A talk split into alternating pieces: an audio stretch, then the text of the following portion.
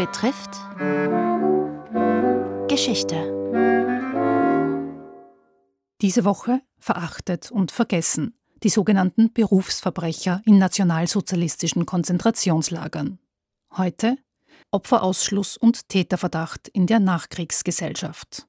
Es berichtet der Soziologe Andreas Kranebitter. Georg Binder, im Milieu Juri genannt, wurde 1890 in Wien geboren und war von Beruf Schlosser. Binder war vor 1938 fünfmal gerichtlich verurteilt worden. Am 1. April 1939 wurde er von der Kriminalpolizei als Berufsverbrecher verhaftet und ins KZ Dachau überstellt. Er habe, sagt er später, im Kaffeehaus mit einem früheren Illegalen eine Rauferei gehabt. Von Dachau kam er im Mai 1939 ins KZ Mauthausen, wo er bis zur Befreiung blieb, zuletzt als Capo der Waffenkammer. Später erzählte er von den Misshandlungen in Haft, von den Tritten und Hieben auf den Kopf. Mit Holzprügeln und Ochsenziehern habe er, Zitat, rasende Kopfschmerzen, werde von heftigen Schwindelanfällen heimgesucht, sehe alles manchmal wie durch ein Milchglas, wobei rote Punkte aufleuchten, leide an Schlafstörungen und sei lärmempfindlich. Binder war nach 1945 einer von etwa 100 als Berufsverbrechern Verfolgten des KZ Mauthausen, die in Wien um Opferfürsorge nach dem Gesetz von 1947 ansuchten.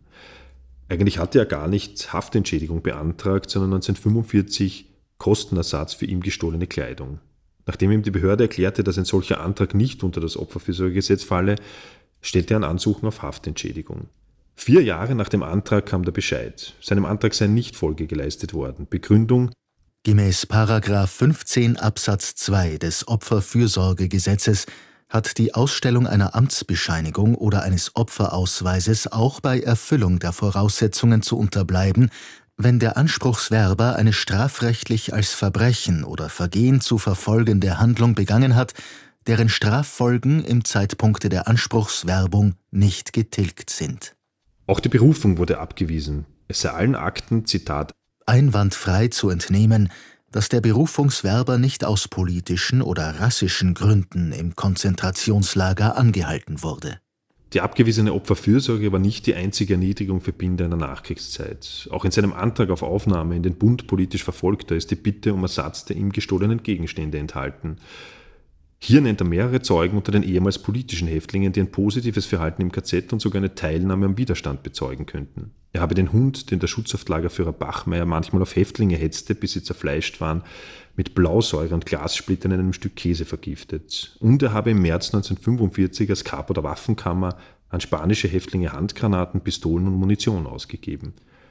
Der Bundesverband politisch Verfolgter forschte allerdings nur nach den Vorstrafen, erwähnte beide Geschichten zwar, kam aber zu dem Schluss, Gemäß der bisherigen Gepflogenheiten des Ehrenrates kriminelle KZler als Mitglieder des KZ-Verbandes nicht anzuerkennen, habe ich auf die Einvernahme der angeführten Zeugen verzichtet und empfehle, Georg Binder als Mitglied für den KZ-Verband als untragbar zu erklären. Die Geschichte der im Nationalsozialismus als Berufsverbrecher Verfolgten ist nach 1945 eine Geschichte neuerlicher Ausgrenzung, eines pauschalen Täterverdachts, einer Verweigerung des Status als NS-Opfer in so gut wie allen Fällen, selbst jenen, in denen sie mit ziemlicher Sicherheit Widerstand geleistet hatten.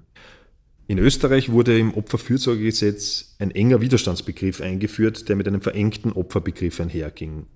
Aus dieser Definition wurden zahlreiche NS-Opfer ausgeschlossen. Dutzende Novellierungen des Gesetzes waren notwendig, bis Gruppe um Gruppe endlich anerkannt wurde. Heute schließt das Gesetz aber immer noch jene von der Anerkennung aus, die zu irgendeinem Zeitpunkt mit dem Strafgesetz in Konflikt gekommen sind. Das ist im Jahr 2023 meines Erachtens ein erinnerungspolitischer Skandal. Ein Missstand, der behoben werden kann und muss.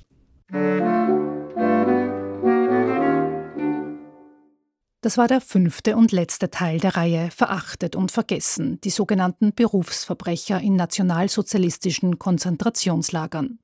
Es berichtete Andreas Kranebitter, Soziologe und wissenschaftlicher Leiter des Dokumentationsarchivs des österreichischen Widerstands.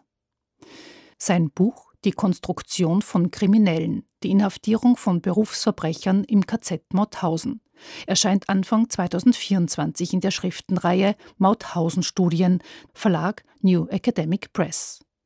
Gestaltung Isabel Engels, Redaktion Robert Weichinger.